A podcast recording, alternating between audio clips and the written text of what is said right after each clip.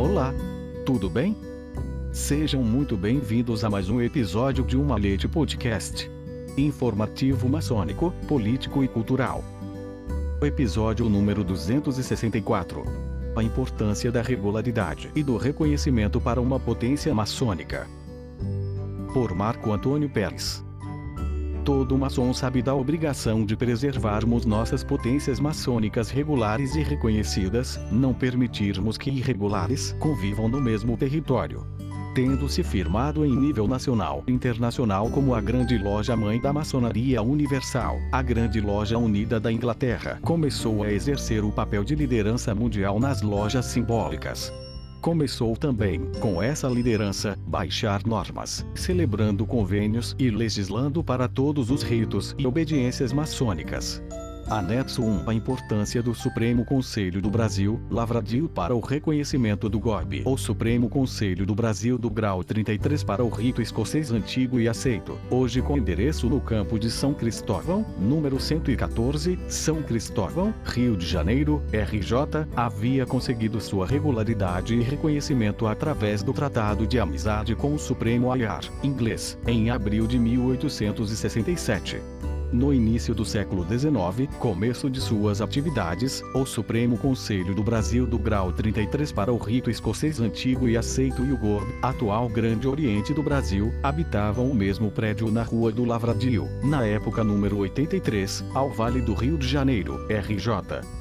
Apesar da convivência, havia uma situação difícil para ser resolvida. No mesmo prédio existia uma potência reconhecida e irregular e outra, o GOB, que não tinha conseguido sua regularidade ou reconhecimento. Essa situação era em virtude de que a Grande Loja Unida da Inglaterra não decidia pela súplica do GOB, tendo em vistas a existência de duas potências maçônicas existindo no solo brasileiro.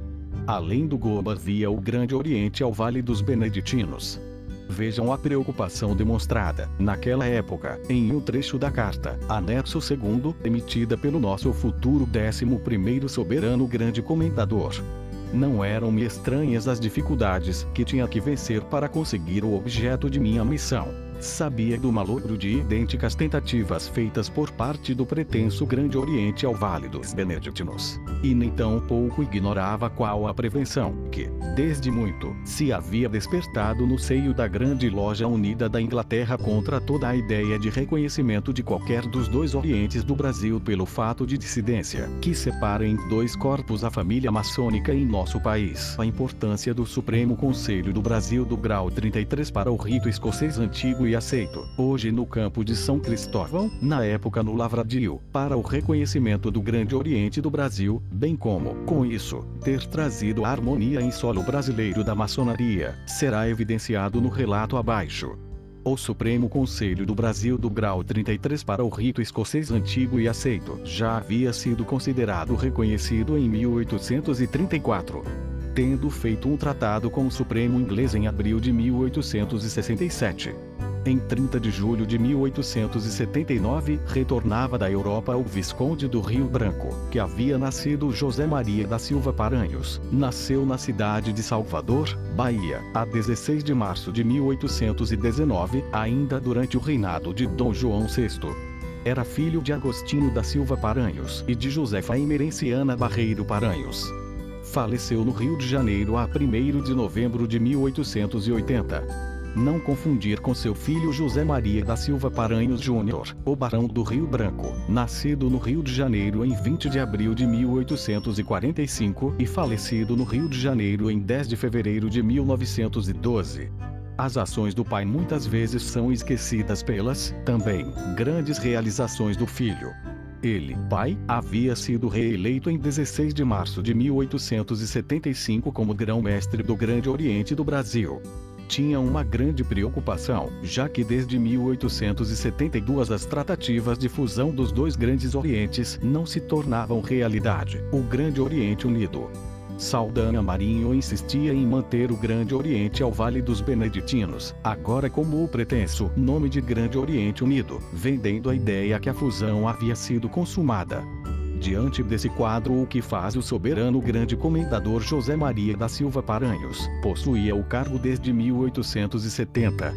retoma o Supremo Malete em 06 de setembro de 1879, voltando o Marechal Francisco José Cardoso Júnior à condição de lugar-tenente de imediato o soberano grande comendador José Maria da Silva Paranhos, que havia sido cônsul-geral em Liverpool, 1876, nomeou o chefe de esquadra, almirante Arthur Silveira da Mota Grau 33, membro efetivo do Supremo, como delegado especial, do Supremo e do Grande Oriente do Brasil, para tratar do reconhecimento pela Grande Loja Unida da Inglaterra para dar legalidade ao ato. Essa nomeação foi confirmada pelo GOB, em sessão de 16 de outubro de 1879.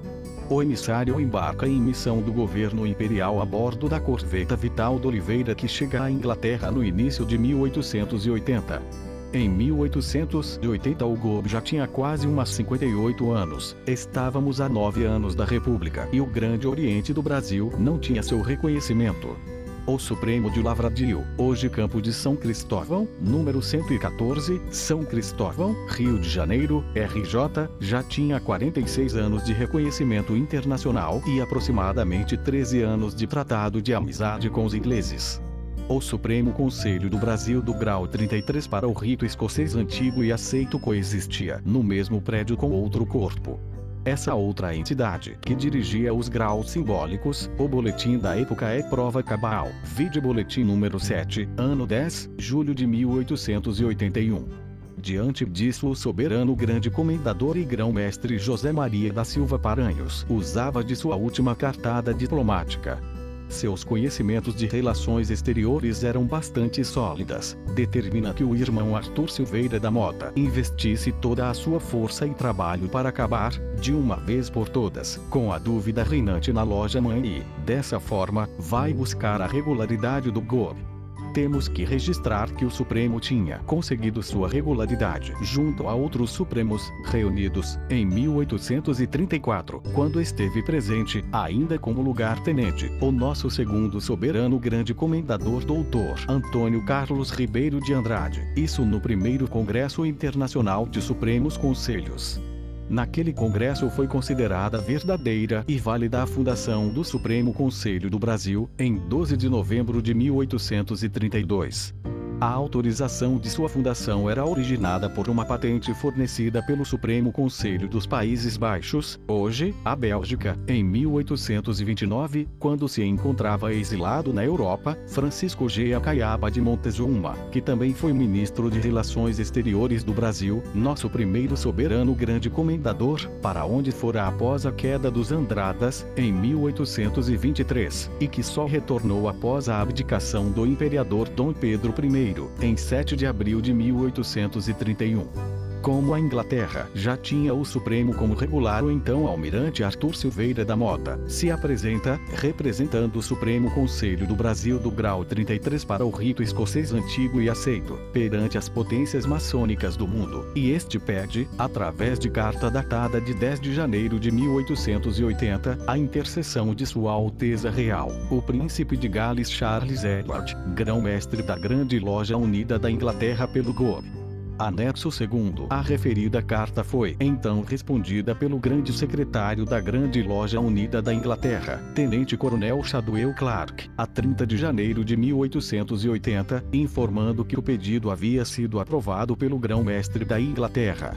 Este foi o primeiro, o reconhecimento oficial Grande Loja Unida da Inglaterra ao futuro Grande Oriente do Brasil, não configurando ainda um convênio ou tratado, mas o reconhecimento, uma regularidade, em 1 de julho de 1881, com 18 membros efetivos, sob a presidência do irmão Antônio Álvares Coruja, decano presente, o Supremo Conselho concede os títulos de membros honorários a Sua Alteza Real o Príncipe de Gales Charles Edward, grão-mestre da Grande Loja Unida da Inglaterra, e ao irmão Lord Skelmersdale e Aaron Oflaton, soberano grande comendador do Supremo Conselho da Inglaterra. Vide página 206 do Boletim 7 supracitado. O grão-mestre, eleito em 24 de junho e 04 de julho de 1881, João Alfredo Correia de Oliveira, para substituir o Visconde do Rio Branco, não tomou posse. Foi então que, sob o comando do soberano grande comendador Almirante Arthur Silveira da Mota, nascido em São Paulo em 1843, que a maçonaria brasileira viu sua normalidade. Era grão-mestre adjunto, porém quem de fato governava também o Grande Oriente do Brasil, até 05 de maio de 1882. Essa normalidade chegou com o pedido de demissão de Saldanha Marinho em 30 de março de 1882. Cansado, doente via os fatos corroendo seu Grande Oriente Unido. Isso ficou evidente quando, em junho de 1882, o Supremo Conselho dos Estados Unidos, Jurisdição Norte e Brasil emitem cartas de reconhecimento mútuo em 18 de dezembro de 1882 era considerado extinto o Grande Oriente Unido e a 18 de janeiro de 1883 se declara a existência de uma única obediência simbólica, sob o título original de Grande Oriente do Brasil. Com essa regularidade e o surgimento, na jurisdição do Grande Oriente do Brasil, de um número considerável de lojas do rito de York, trabalhando no idioma inglês, foi assinado, a 21 de dezembro de 1912, durante o grão-mestrado de Lauro Sodré, general Lauro Nina Sodré e Silva, que havia sido 18º soberano em 1904, um novo convênio com a Grande Loja Unida da Inglaterra, anexo terceiro, que perdurou até a assinatura de um tratado Tratado de Reconhecimento Mútuo em 1935, anexo 4. Este tratado estabeleceria uma íntima e indissolúvel aliança entre o Grande Oriente do Brasil e a United Grand Lodge of England.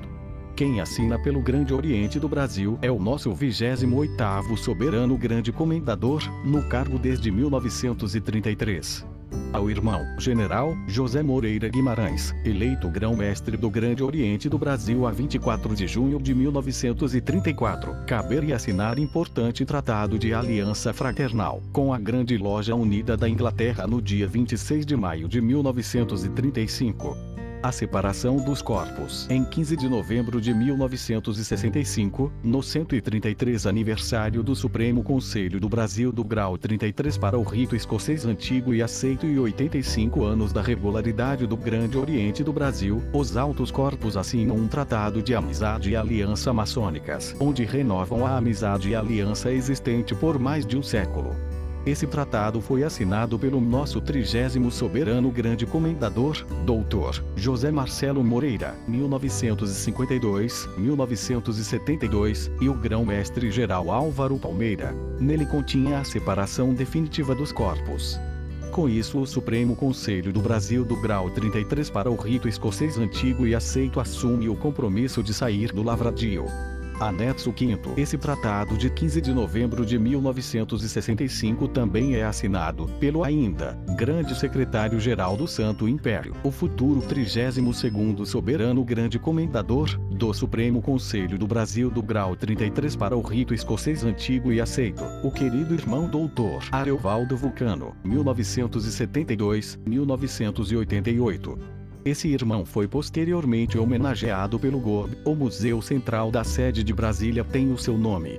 O Grande Oriente do Brasil sempre procurou ter sua sede na capital da nação. Iniciou suas atividades no Rio de Janeiro e depois mudou sua sede para Brasília, DF. Registra-se que foi somente durante um pequeno período capital do país esteve em Brasília e o Grande Oriente do Brasil permaneceu na velha capital, na Rua do Lavradio a unidade e a desmistificação.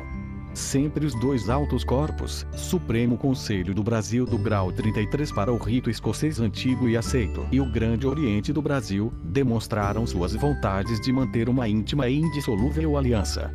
Essa vontade ficou bastante evidenciada mesmo quando ardilosamente, em 1927, o nosso 26º soberano, isoladamente levou o que seria a nossa regularidade, o Grande Oriente do Brasil, vivendo os fatos e sendo testemunha ocular, ficou sempre ao lado do corpo que mantinha regularidade.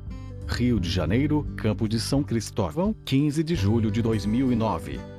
Marco Antônio Pérez Soberano Grande Inspetor-Geral e Deputado Federal e membro eleito da Comissão Orçamento e Finanças da SAFO do GOB. Bibliografia. Boletim do Supremo e do Grande Oriente número 7, ano 10, julho de 1881 História do Supremo Conselho do Grau 33 do Brasil, Kurt Prober História do Grande Oriente do Brasil, José Castellani. Anexos. Como alguns dos documentos citados são pouco conhecidos, foram transcritos e anexados, no arquivo 2, com o objetivo de dar aos irmãos uma visão de conjunto. Edição: Luiz Sérgio Castro. Até o próximo episódio de Uma Leite Podcast.